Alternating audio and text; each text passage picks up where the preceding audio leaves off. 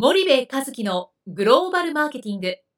すべてはアジアで売るために。ポッドキャスト森部和樹のグローバルマーケティング。すべてはアジアで売るためには、過去10年間で1000社以上の海外展開の支援を行った森部和樹が、グローバルマーケティングをわかりやすく解説します。グローバルマーケティングとは、世界のニーズに応えて利益を上げること。アジアで売るためには、ものづくりプラスグローバルマーケティングを武器とした戦略を持たなければなりません。日本には素晴らしい企業が多く存在します。その企業とともにアジア市場を目指したい。再び、ジャパンアズナンバーワンと呼ばれる時代を作りたい。森部和樹は、そんな思いを持ちながらこの番組を皆様にお届けいたします。皆さんこんにちは。弊社より配信中の動画番組のご案内です。弊社ではスパイダーチャンネルという無料動画番組を配信しております。この動画番組は日本企業の海外販売チャンネル構築のノウハウを無料でお届けする番組です。またグローバルビジネスに関するさまざまな情報もお伝えしています。毎週火曜日金曜日の週2回配信。iTunes 内ポッドキャストにてご覧いただけます。iTunes にて番組タイトル名スパイダーチャンネル。大文字で SPYDERCHANNEL と検索ください。自動で最新動画がお手元に届く購読手続きが行えます。ぜひご覧ください。こんにちは、ナビゲーターの東忠夫です。こんにちは、森部和樹です。じゃあ森部さん、あのまあセミナーを結構最近やってると思うんですけども、はい、まあセミナーの中で出た質問を、ええ、まあちょっと社名とかわからないように、はい、あのちょっと共有したいと思うんですけれども。はいまあ、セミナーの中で、はい、そのまあ、小売への交渉力、うん、外資と日本で違いがあるということを森部さんおっしゃっていて、はい、まあ、その中で外資の方が強いですよねと。はい、で日本は日本で、まあ、例えば、まあ、すごい大きな消費者メーカーさんなんかは、はい、いろんな商品を持ってるわけじゃないですか。ただ組織的に事業部制になってるんで、なかなかその総合的に小売に、うん交渉力を、まあ、交渉して当てられないみたいな、多分組織的な阻害みたいなのがあると思うんですが、その辺はどうしたらいいんでしょうかみたいな話があったと思うんですけど、それにちょっともうちょっと詳しく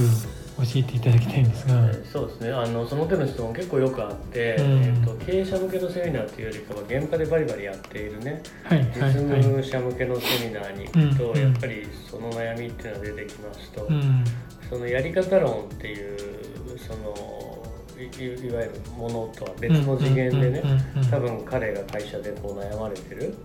ことなんだと思うんですけど、うん、まああの消費財の場合小売との交渉力っていうのは結局そのアジア新興国の小売は棚代取るんですよね、うんうん、エントランスフィー取りますよとリスティングフィー取りますよと、そういうフィーを取っていくっていうそのフィーを相対的に下げなきゃいけないっていう問題もそうだし、はい、やっぱりあと小売店の中でどれだけ自分たちが優位なポジションに、うん、その多くの SKU を並べていくかっていうことも重要だし、はい、あと年に何回もやっているキャンペーンねもろもろそういったものでどうやってこう消費者に優位にアピールをしていくか、うん、なおかつお金がかからないようにしていくかっていうことを考えると、はい、やっぱり総合メーカー総合消費財メーカーが、その総合力をふんだんに活用してね、はい、ドーンっていった方が小売との交渉は楽になりますよね。うん。うん、そのまあ、多くのスケールを持って多くの商品を持って、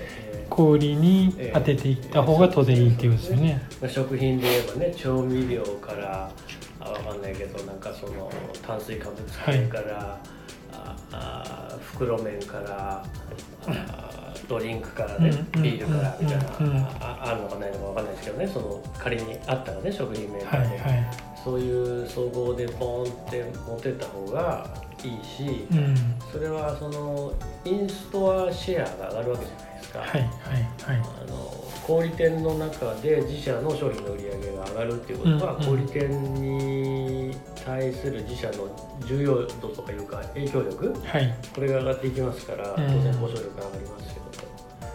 と。で片やその食品メーカーでもね、うんうん、えー、自分たちはピーナッツしか作ってませんと、はい、っていうことであればもうピーナッツで勝負するしかないんでピーナッツの SKU を増やすしかないわけですよね、うんうんうん、塩味チーズ味醤油味とかね、はい、でそうするとやっぱ総合メーカーの方がそれだけ小売にとっての交渉力は上がりますよ、うんでただこれが海外に行くと全く活かせてないと日本だとね横の連携しっかりやってそれ活かせてるんですけど、うん、海外に行くとその日本ってやっぱり事業部制でずっと成長してきたじゃないですか。はい。これ FMCG というようなその消費財とは別にね白物黒物の家電なんかはもうものすごい事業部の力って強いわけですよね、うん、事業部長って言ったらほぼ天皇陛下に等しいぐらいのね、はい、社内の影響力を持つ中で、うん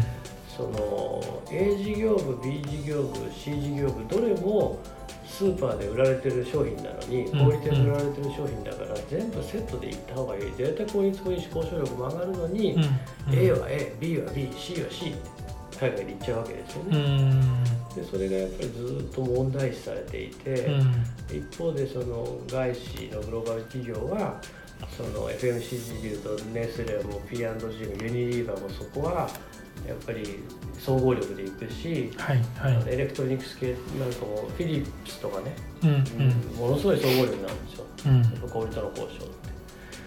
であと今最近のその韓国とかね、うん、あの台湾中国の企業もそこはやっぱり重要視してるんでそこがちょっとこう日本企業もったいないなっていうでそれどうしたらいいんだ、うん、そういう悩みなんですよね。はいはい。どうしたらいい？あの最近というかねここ10年ぐらいね、はい、あのリージョナルリリージョンリージョン、えー、事業部みたいな、はいはい、いうのができて、うん、もしくはリージョナルヘッドクォーターなんていうのも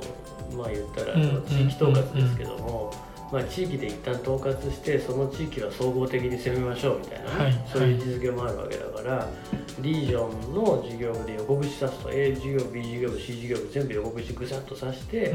海外を持っていきますよと、うん、もしくは海外事業部っていうのがあって A 事業部 B 事業部 C 事業部海外事業部全部やるよっていう、こういう流れになってきてる企業も当然多いんですよ。なんですけどやっぱり事業部長の事業部の力が強すぎちゃって、うん、うちはこうだああだと。つまりはその事業部の力が強いところは事業部の中に海外事業部が取り込まれていくっていうね。その縦軸が事業部だとして横軸がリージョンだとすると、はい、もしくは海外事業部とかだとすると事業部の力があまりにも強すぎて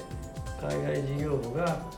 取り込まれていっちゃう。横串が刺さんない。と、はい、これがねすっごい問題視されてる。なるほど。そしたらちょっともう一回ほどこれはもう少し深くお聞きしたいので、はい、今日はここまでにしたいと思います。森部さんありがとうございました、はい、ありがとうございました。本日のポッドキャストはいかがでしたか？番組では森部一樹への質問をお待ちしております。ご質問は podcast アットマーク spyder grp.com ポッドキャストアットマークスパイダー grp.com までお申し込みください。たくさんのご質問をお待ちしております。それではまた次回お目にかかりましょう。